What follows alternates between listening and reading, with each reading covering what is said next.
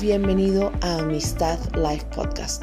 Nos da mucho gusto que puedas conectarte con nosotros, pero especialmente que puedas conectarte con la palabra que hoy Dios tiene para tu vida. Compártelo si es de bendición para ti. Tema que hemos escogido de Mateo 9:37, la cosecha aún es abundante. Obviamente yo le estoy aumentando el aún porque a veces creemos que la cosecha ya no es tan abundante, a veces pensamos que, que ya Cristo ha sido predicado en todo el mundo y efectivamente hay muchas personas que estamos predicando a Cristo en todas las naciones, pero hay muchas naciones cerradas a los, al Evangelio donde no se permite y muchos aún donde se permite que están rechazando a Cristo. Así que bueno, por favor vamos a, vamos a movernos por ahí y quiero, quiero comenzar con una pregunta y te la quiero dejar ahí. Dice, ¿por qué debería cualquiera escuchar el Evangelio dos veces antes de que todos lo hayan escuchado al menos una vez. ¿Has pensado alguna vez en esto? Pues te lo dejo ahí de tarea para que lo pienses. De eso, de eso van las misiones precisamente, ¿no? Y quiero que nos movamos en el capítulo 9 de Mateo, como te dije, entre los versículos 35 al 38. Y dice así, recorría Jesús todos los pueblos y aldeas. Y aquí debemos ver que Él fue a todos los pueblos, que fue a todas las aldeas, que fue a todos los lugares donde había personas. Jesús no se acomodó en un solo sitio y dijo, de aquí soy y aquí me quedo. Continuamente estaba moviéndose. Dice la palabra que Jesús recorría todos los pueblos y aldeas enseñando en las sinagogas, anunciando las buenas nuevas del reino y sanando toda enfermedad y toda dolencia dice el 35. Es interesante.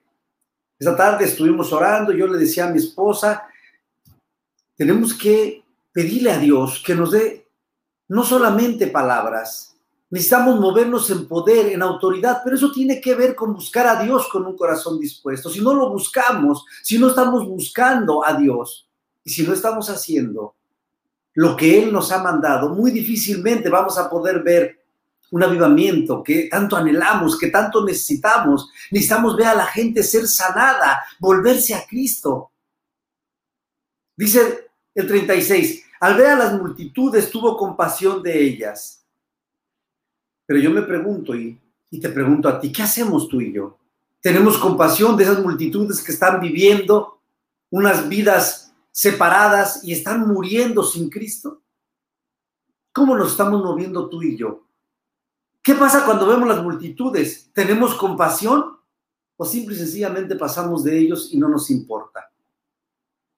Dice, porque estaban agobiadas y desamparadas como ovejas sin pastor. La cosecha es abundante, pero son pocos los obreros, dice el versículo 37. La cosecha aún es abundante. Simple y sencillamente te comento rápido, en el mundo somos 7.5 mil millones de habitantes o 7.500 millones de habitantes, como lo quieras ver, de los cuales se considera que 2.2 millones de habitantes somos cristianos, todos, todas las denominaciones y todas las iglesias. Después está otros, otros 2.5 millones que nunca han escuchado de Jesucristo. Y después otros 2.5 millones que han escuchado pero lo han rechazado. Y es importante entonces, dice, la cosecha es abundante, sigue siendo abundante. Y quiero que entendamos que la cosecha es abundante, les dijo Jesús, pero los obreros son pocos. Ese es el problema, que tenemos pocos obreros. Hay muchas personas que están muriendo sin Cristo, muchas personas que están yendo a una eternidad sin saber que pueden tener vida eterna. Y eso nos corresponde a ti y a mí. Esto está muy trillado quizás ya, pero es la verdad, ese es el problema tenemos pocos obreros. Jesús les dijo en ese tiempo que, que, eran pocos los obreros y es el mismo problema que tenemos hoy, que tenemos pocos obreros. Más de vez sin Cristo nacen cada día. La solución al problema, porque de acuerdo, tenemos un problema que es tener pocos obreros. ¿Qué podemos hacer? Y Jesús nos dice, oren, pídanle por tanto al Señor de la cosecha que envíe obreros a su campo. Pero decía Jesús, ¿cómo le vas a decir a alguien, ten, caliéntate, pero no le da lo suficiente para calentarse, lo necesario? Tenemos que pedirle a Dios que envíe obreros a su campo y tú y yo prepararlos y enviarlos.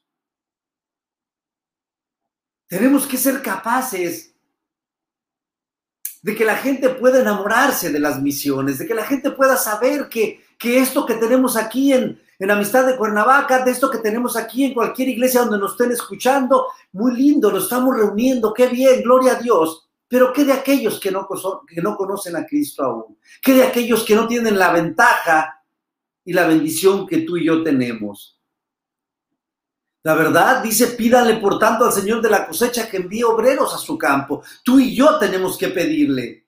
Pero no solo que ah, envíalos, Señor, y ahí te cargo tú de ellos. Claro, Dios es quien nos envía a los misioneros y Dios es, es quien nos, nos sustenta, nos soporta en lo físico, en lo moral, en lo espiritual.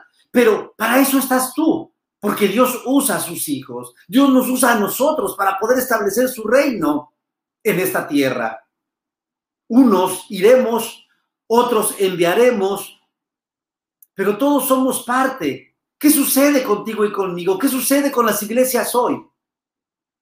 Y uno de los, uno de los problemas que tenemos es no es carecer de objetivos. Es decir, tenemos objetivos en las iglesias, estamos llenos de cosas por hacer, pero desgraciadamente muchos de esos objetivos que nos ponemos en las iglesias son objetivos equivocados.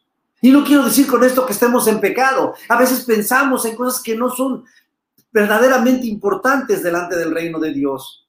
Y tú y yo las damos como lo más importante y luchamos por ellas y damos nuestra vida a proyectos que son finitos.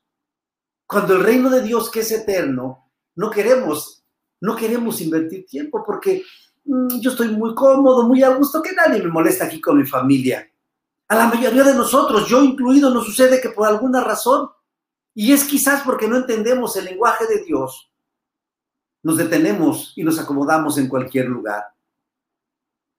Un buen trabajo, el éxito, el dinero, la seguridad, quizás el prestigio, el tener un puesto, un nombre, y no comprendemos que el verdadero éxito se logra cuando cumplimos los planes de Dios. Y esto, con todo esto, no quiero que te sientas acusado. Mi, mi objetivo no es acusarte. Mi objetivo es que despertemos como iglesia. Mi objetivo de esta prédica es comprometerte es dejarte pensando un poco más en las misiones de lo que habías pensado anteriormente. El verdadero éxito viene con cumplir los planes de Dios, no con cumplir mis planes. Porque a veces tengo planes y planes muy grandes y los estoy cumpliendo, pero sigo frustrado y me pregunto por qué. Y la respuesta es, porque estás trabajando en lo tuyo, no en las cosas de Dios. Cuando trabajamos en las cosas de Dios, y no te quiero decir con esto que dejes tu trabajo y que todo lo que haces es pecado, no, claro que no. Claro que no. Necesitamos alcanzar el éxito supremo, ese éxito que Dios tiene preparado para nosotros. Y cuando me refiero a éxito, quizás el mismo éxito que tenemos en el mundo no es el éxito que Dios está esperando para ti y para mí. Pocos alcanzan el éxito supremo porque se, se encuentran demasiado ocupados corriendo la vida y acumulando éxito material. ¿Es pecado tener dinero? No, no es pecado. Es pecado tener un buen empleo, ser famoso, ser político, nada de eso es pecado. Pero si no estamos dando también prioridad a las cosas de Dios, es entonces cuando es pecado. Cuando solamente nos ocupamos de lo nuestro y lo de Dios lo hacemos a un lado y no nos importa. La iglesia, la iglesia evangélica a la que pertenecemos tú y yo Hoy crece a un ritmo más veloz que cualquier otra religión. Y eso es, es gustoso, eso es bueno, es precioso. Pero, ¿estamos haciendo lo que es correcto? ¿O solamente estamos enfocados en crecer y crecer? No tiene nada de malo crecer. Y qué bueno, y debemos de crecer y debemos de ser cada día más porque eso representa más personas dándole la gloria a Cristo. Representa más personas salvas por la sangre de Jesucristo. Dice que desde los años 70 desde 1970 en adelante, siempre han existido las misiones, pero del año 1970 en adelante, las misiones han adquirido un, un, potencial más significativo de lo que lo tenían antes. Hoy en día, la fuerza misionera global es más multicultural que nunca antes en la historia de la iglesia. Nosotros trabajamos aquí en Málaga, como sabéis, y es muy común encontrarnos simplemente en, uno de los lugares donde, donde colaboramos, en una asociación, una ONG de ayuda a los migrantes. Estamos hablando de que hay representadas unas 12 o 13 naciones. Estados Unidos, México, hay un canadiense, hay ucranianos, hay marroquíes, españoles, chilenos, brasileños, hay un portugués. Es decir, hoy el mundo está despertando, la iglesia está despertando a las misiones. Y yo me pregunto, ¿tú y yo somos parte de esas misiones? ¿Cómo, cómo hacemos misiones? ¿O simplemente estamos sentados en nuestros laureles? Qué interesante, qué interesante es que cuando hagan un llamado a las misiones, ya sea para dar, para ir, para orar, tú seas el primero en levantar la mano, porque es una inversión. Yo sé que tú dirás, es claro, porque tú recibes dinero de nosotros. Gracias por ello, pero no es por eso. El dinero es para establecer el reino de Dios en esta tierra y es necesario donde quiera que vayamos. Sin ti no sería posible. Bueno, claro, si tú no quieres hacerlo, Dios se va, se va a tomar a alguien más y lo va a hacer, no te preocupes, pero qué interesante que Él nos está dando la oportunidad a ti y a mí de ser parte del establecimiento de su reino en este mundo y que tú y yo tomemos el reto. Qué padre, ¿no? Qué guay, dirían aquí. De acuerdo a las investigaciones, se sabe que hay casi seis mil etnias en el mundo que nunca han escuchado de Jesucristo. Sí, oíste bien, seis mil etnias. ¿Qué harás para, para ir a una de ellas? ¿Qué harás? ¿Has, ¿Te has pensado? ¿Has orado alguna vez diciéndole, Señor, hazme responsable de las misiones? Señor, yo quiero ser parte de las misiones mundiales. Señor, no solamente tener una visión de aquí en Jerusalén, no. Samaria y hasta lo último de la tierra. Esos, como te decía, esos seis mil grupos hace un momento representan más de 2.5 mil millones de almas, un tercio de la población mundial que no tienen oportunidad de escuchar, al menos que un misionero evangélico cristiano llegue a ellos y les muestre la verdad. Romanos 10, 14 y 15 nos dice, ahora bien, ¿cómo invocarán a aquel en quien no han creído? ¿Y cómo creerán en aquel de quien no han oído? ¿Y cómo oirán si hay, si no hay quien les predique? ¿Y quién predicará sin ser enviado? Así está escrito. Qué hermoso es recibir el mensajero que trae buenas nuevas. Somos responsables, iglesia, de esto. ¿Cómo, ¿Cómo irán si nadie les predica? ¿Y cómo y quién predicará sin ser enviado? Yo estoy predicando aquí junto con mi familia, con mis hijos. Somos un, un cuerpo misionero, somos cinco misioneros trabajando en la obra de Dios todos los días. Pero somos enviados. No somos llaneros solitarios. Ustedes vienen con nosotros. Nuestros pastores nos han enviado, han impuesto sus manos sobre nosotros. Hemos hecho la obra juntos y seguiremos haciéndola. Por eso los invito a ser parte de todo esto. Pero también hay partes donde en África, por ejemplo, en el norte de África, tú sabes que la, población del norte de África, del Magreb, como se le conoce, es predominantemente musulmana. Se dice que existe un misionero por cada millón de personas. Si esta situación fuera Igual en México existirían solamente 130 misioneros para predicarles a todos los mexicanos. Y unas ocho iglesias pequeñísimas en donde poder congregarse. ¿Te imaginas qué desgracia sería eso? Eso pasa en el, norte de Europa. Y allí estamos trabajando nosotros. Precisamente, últimamente con la pandemia, no hemos podido, no hemos logrado ir físicamente, porque están cerradas las fronteras, porque hay un montón de restricciones, pero estamos predicándole a los casi cuatro millones de, musulmanes que hay en España. ¿Qué estamos haciendo? ¿Qué estamos haciendo? Hemos querido dar consejos desde la seguridad y comodidad de nuestro barco, a hombres que se están ahogando. No queremos lanzarnos al agua para ayudarles porque nos tenemos que mojar. Nos da temor esa idea, tener que ser parte de las misiones, dormir incómodo, tener que dar dinero cada mes para que alguien eh, vaya. Eh, no, eso no, no, no, no. Señor, piden otras cosas. ¿Sabes qué? Nos da miedo. Porque no conocemos la voluntad perfecta de Dios. Por eso nos da miedo. Nos da miedo hacer su voluntad porque creemos que su voluntad es mala. Tenemos miedo a que Él nos rete a ser aportadores en lo económico, a ser aportadores en, en, lo espiritual, a estar orando, a estar yendo si Dios me llama ir. No, Señor, yo no, yo tengo hijos en la escuela y tengo un trabajo que atender. No, que vayan otros, yo no. Y todos pensamos de la misma forma, imagínate. Jesús mismo se hizo hombre y nos visitó en nuestra condición humana. Él no se quedó sentado en su trono, él podía haberse quedado y dispensar desde ahí una salvación. Sin embargo, él se hizo hombre. No estimó el ser igual a Dios.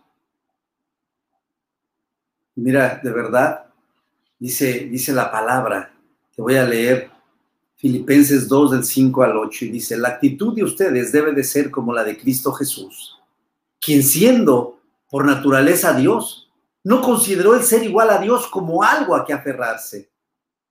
El 7 dice, por el contrario, se rebajó voluntariamente tomando la naturaleza de siervo y haciéndose semejante a los seres humanos. Dice el 8, y al manifestarse como hombre, se humilló a sí mismo y se hizo obediente hasta la muerte y muerte de cruz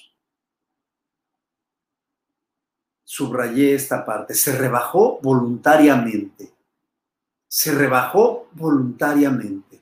Tú y yo estamos dispuestos a rebajarnos voluntariamente. ¿O tendrá Dios que hacerlo? ¿Tendrá Dios que forzarnos a rebajarnos? Y rebajarnos es un decir, es decir, hacernos como aquellos que están sin Cristo, hacernos como aquellos que aún no han escuchado el Evangelio. Qué cómodos tú y yo que ya lo conocemos pero ¿qué de aquellos que aún no han escuchado? Hay vastas regiones del mundo abiertas para que los evangelistas y misioneros extranjeros vayamos. Un ejemplo es Europa. Solo en España, como te dije, hay 3.6 millones de musulmanes. En Inglaterra, 2.9 millones de musulmanes. En Francia, 4. 4 millones de musulmanes. Aunque también hay partes de Asia y muchas del Pacífico donde podríamos ir también a predicar el Evangelio de Cristo. Desafortunadamente, existe también a la par otros países cerrados al Evangelio, donde es inclusive legal tener una reunión pública o distribuir literatura cristiana. Qué interesante. Tenemos que ver cómo Cristo miró más allá. No podemos quedarnos encerrados en cuatro paredes y creer que esta es mi vida, esta es mi salvación y qué bien me está yendo invierte en las misiones. Y no me refiero solamente a dinero, invierte en las misiones, invierte en ir, invierte en orar, invierte en estar informado. La gente, a la gente cristiana no le interesa las misiones, no quieren saber porque tengo tantas cosas que hacer y ahora me ponen más. Amado, esto, esto es el corazón de Dios. Esto no es algo que se me ocurrió a mí y quizás Eduardo y que hoy te va a hacer un llamado. No, no, amigo. Esto es el corazón de Dios. Él está esperando que tú y yo hagamos algo y que vayamos con poder y con autoridad, habiendo orado para predicar. Y como dice, y como dice Juan 16, 8, y cuando el Espíritu venga, que ya está entre nosotros, que ya mora en nosotros, convencerá al mundo de pecado, de justicia, de juicio. Pero si tú y yo no estamos capacitados y dispuestos a hacerlo, ¿quién lo hará?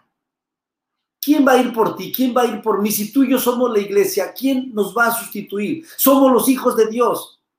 Somos los que hemos nacido de nuevo. ¿Quién puede predicarles a aquellos que no han nacido de nuevo, sino solo tú y yo? Piensa en esto que te estoy diciendo. Necesitamos percibir la urgencia de esta hora y obedecer a Dios, alcanzando a aquellos que están perdidos en la oscuridad. Entre tanto que el día dura, dijo Jesucristo. Mateo 10, 37 dice, el que quiere a su padre o a su madre más que a mí, no es digno de mí. El que quiere a su hijo o a su hija más que a mí, no es digno de mí. Mateo 10, 37. Y yo añadiría, el que quiere más a su trabajo, a su éxito, su casa, su fama, etcétera, etcétera, etcétera, no es digno de mí. Todos anhelamos ser importantes, tener dinero, tener una, una fama, todos. Mentira el que diga que no. Sin embargo, ¿para qué lo queremos? ¿Para qué? ¿Para honrar a Dios con ello? ¿Para bendecir a otros con ello? ¿Para dar a otros de lo que Dios me ha bendecido? Correcto. De lo contrario, de verdad que tengamos cuidado con todo esto. Dios es muy claro cuando enseña de quién debemos buscar aprobación. Y uno de los problemas que tenemos es que buscamos aprobación del mundo. Buscamos aprobación de donde no debemos de buscar. Buscamos aprobación de los que están alrededor nuestro. Queremos quedar bien con todos excepto con Dios. Comenzamos buscando, trabajando más, que no está mal trabajar, desde luego que no. Dice la palabra que trabajemos duro. Tenemos que trabajar mientras tanto que el día dura. Pero no podemos dar más importancia a las cosas de este mundo que a lo que Dios nos ha mandado hacer. Dios ha establecido claramente, bien claro, las prioridades. Y como te decía, necesitamos lanzarnos del barco en el que estamos, necesitamos lanzarnos al agua, mojarnos y meternos a los peligros del mar y no quedarnos solamente aquí desde mi barco cómodamente viendo cómo darle consejos. No, mira, nada de esta forma, nada así. Eso no sirve. Tírate al agua y ayúdale, enséñale con él a un lado. Pero hay tiburones, pero el agua está fría, pero me voy a mojar. Sí, sí, van a pasar muchas cosas, pero también vas a crecer. Déjame decirte que si te involucras en las misiones, dando, orando, yendo, tu vida nunca va a ser igual, de verdad te lo aseguro. Tu vida nunca va a ser igual. Vas a madurar, vas a crecer. Y no quiero decir que no seas maduro, solo tú lo sabes, pero sabemos que cada día necesitamos ir creciendo y creciendo hasta llegar a la estatura del varón perfecto que es Cristo. Y esto solamente lo haremos en la medida en que demos nuestra vida para lo que el corazón de Dios late. Y el corazón de Dios late por aquellos que están perdiendo sin Él, por aquellos que no le dan gloria y honra, por aquellos que no han escuchado de su palabra. Dios es bien claro, vayan y prediquen. Hay un montón de textos donde te puedo decir que Dios nos está invitando a ser parte. ¡Qué privilegio! ¡Qué privilegio que el Dios quiso el cielo y la tierra! Y que después vino y se hizo hombre. Que hoy nos invite a ti a mí, al menos a mí que soy tan indigno. Quizás tú no seas tan indigno y tú sí seas digno.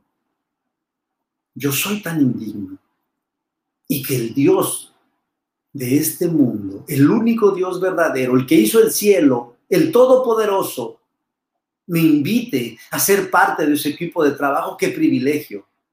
Hace unos días un amigo me preguntaba aquí en España que quién me pagaba. Es una pregunta muy común que nos hacen a los misioneros. ¿Y quién te paga? Porque bueno, no entienden cómo es que una empresa aquí no, y no estás cotizando en España y no estás en la seguridad social, y no lo entienden yo le decía, bueno, mi, sueldo me viene de México, pero si quieres saber quién me paga, en realidad el que me paga es Dios. ¿Y sabes qué? Es un patrón excelente.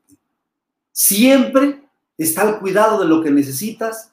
Tengo tres hijos, como saben ustedes, tres hijos ya universitarios, tres hijos en la universidad, y es un gasto desmesurado. Y sabes una cosa, Siempre Dios nos ha suplido, siempre ha estado ahí con nosotros, nunca nos ha dejado, no ha pasado un día en que nosotros digamos, hoy no tenemos que comer, te, invito de verdad a que te involucres. Solamente lanzándote al agua, mojándote, andando entre los peligros, vas a, vas a darte cuenta de lo que es, de lo que es ser llamado a establecer el reino de Dios entre aquellos que se pierden. Quiero que pienses en ello. Quiero que muchas veces, yo sé que es importante que muchas veces cuando pasan la canasta y que te dicen vamos a levantar, vamos a, levantar una ofrenda para las misiones, tu ofrenda misionera, lo que has prometido. Yo sé que quizás se te haga tedioso y haga un momento cuando tengas, eh, tengas que hacer otros pagos y lo primero que cortas son las misiones, porque pues eso no es tan importante. déjame decirte que eso no es así. Porque eso no es entre tú y yo, ni entre tú y Eduardo, ni entre tú y tu pastor, ni entre tú y, y, la... No, no es entre tú y Dios. Es a Él a quien tú le has prometido. Es Él quien te suple. La palabra dice bien claro que no hemos visto justo desamparado ni su descendencia que mendigue pan. Y Dios ha usado a otras personas para bendecirte a ti. Entonces yo te invito a doblar tu rodilla también, a ser parte, haz una lista de misioneros, de necesidades y ora por nosotros, por favor. Necesitamos que oren por nosotros. Nos enfrentamos a peligros inminentes muy a menudo. Tú sabes que aquí en España hay atentados muy a menudo. Tú lo sabes. Y nosotros somos los principales blancos de esos atentados. Las instituciones que nos dedicamos a ayuda entre los hijos de Ismael, somos odiados por ellos. Entonces, oren por nosotros, ayúdenos, sé parte del Evangelio. Lánzate, por favor, lánzate, lánzate al mar a rescatar a aquellos que están muriendo y ahogándose, como Cristo lo hizo. Él no consideró el ser igual a Dios como algo que aferrarse. Tú no consideres tu trabajo, tu éxito, tu poder. No consideres lo que tienes, tu economía, tu comodidad. No lo consideres como algo más importante, por favor, por el amor de Dios. Despójate de ti mismo. Despójate de ti mismo y todas las cosas van a cambiar para ti. Ya lo verás. Te invito a que dejes a un lado las cosas que no aprovechan y que te involucres en este llamado. Proponte dar una cantidad mensual para los misioneros. Si no quieres darlo para, para eh, la iglesia en la que estás, búscate un misionero, apórtale, pero de verdad, sé responsable en ello. Ora, busca de Dios. ¿Cómo puedes ayudar? No os imagináis lo difícil que es estar lejos de casa, haber renunciado a tu trabajo, a tu casa, a tu comida, a tu familia, a tu iglesia, a tus amigos, a todo tu mundo conocido. Y no te estoy diciendo que pobres de nosotros, no, estamos obedeciendo lo que Dios nos ha mandado, pero nunca, nunca dije que era fácil. No podemos anteponer, como te digo, el trabajo, nuestro trabajo, nuestro éxito, nuestra casa, nuestra fama, que son muy loables y que nos ha costado trabajo, pero está Dios por encima de ellos. De verdad está Dios por encima de ellos. Debemos de buscar la aprobación de Dios por encima de todas las cosas antes del mundo. Y este mandato no ha cambiado. No ha cambiado. Debemos seguir extendiendo el reino de Dios en esta tierra. La cosecha aún es abundante. Tú y yo, nosotros somos la iglesia sus embajadores aquí en la tierra, sus enviados. Perdemos el tiempo en cosas vanas mientras millones mueren sin Cristo. Nosotros, a veces buscando cosas huecas, reconocimientos en la iglesia y mucha gente muriendo sin conocer a Cristo. Amado, tú que me estás escuchando, de verdad espero que esto llegue a tu corazón y que Dios te haya hablado hoy. Tú y yo somos la iglesia. Tú y yo somos enviados. Unos irán, otros tendrán que quedar. Como dice un predicador, algunos tendremos que bajar al pozo y otros tendrán que sostener la cuerda, aquellos que hemos bajado. Gracias por haberte conectado con nosotros. Si este podcast fue de bendición, no olvides compartirlo con otros. Recuerda, Amistad Life se reúne presencialmente en la Ciudad de México, México, Cuernavaca, México, Bogotá, Colombia, Medellín, Colombia y Málaga, España. O también puedes conectarte con nosotros en nuestro canal en YouTube Diagonal Amistad Life.